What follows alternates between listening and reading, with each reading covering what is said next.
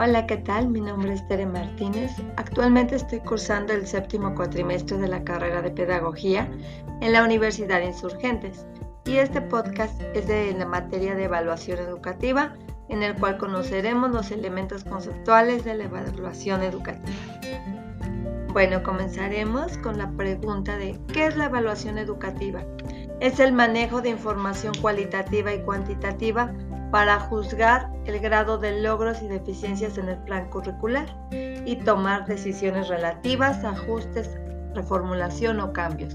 Igualmente nos permite verificar la productividad, la eficacia y la permanencia de los conocimientos adquiridos en los estudiantes.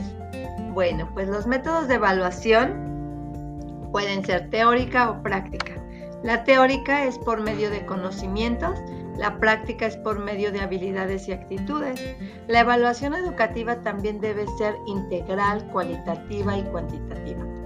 Bueno, se plantean tres momentos de la evaluación, que son la 1, evaluación diagnósticas, que estas nos ayudan a conocer los saberes previos de los estudiantes, las formativas, que se realizan durante los procesos de aprendizaje y son para valorar los avances, y por último, las sumativas, para el caso de la educación primaria y secundaria, cuyo fin es tomar decisiones relacionadas con la acreditación. No es el caso de preescolar, donde la acreditación se obtendrá solo por el hecho de haber cursado. Por otra parte, los instrumentos de evaluación pueden ser exámenes orales o escritos, cuestionarios, mapas mentales o conceptuales, investigaciones, reportes, ensayos, cuadros comparativos o cuadros sinópticos, fichas de información, juegos de Kahoot o alguna aplicación nueva que quieras implementar, videos o podcasts, maquetas o entre muchos otros más.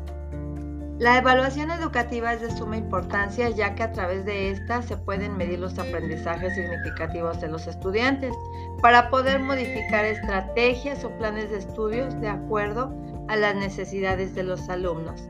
Bueno, esto es todo por hoy. Gracias por tu atención. Espero que esta información te sea útil. Hasta la próxima. Bye bye.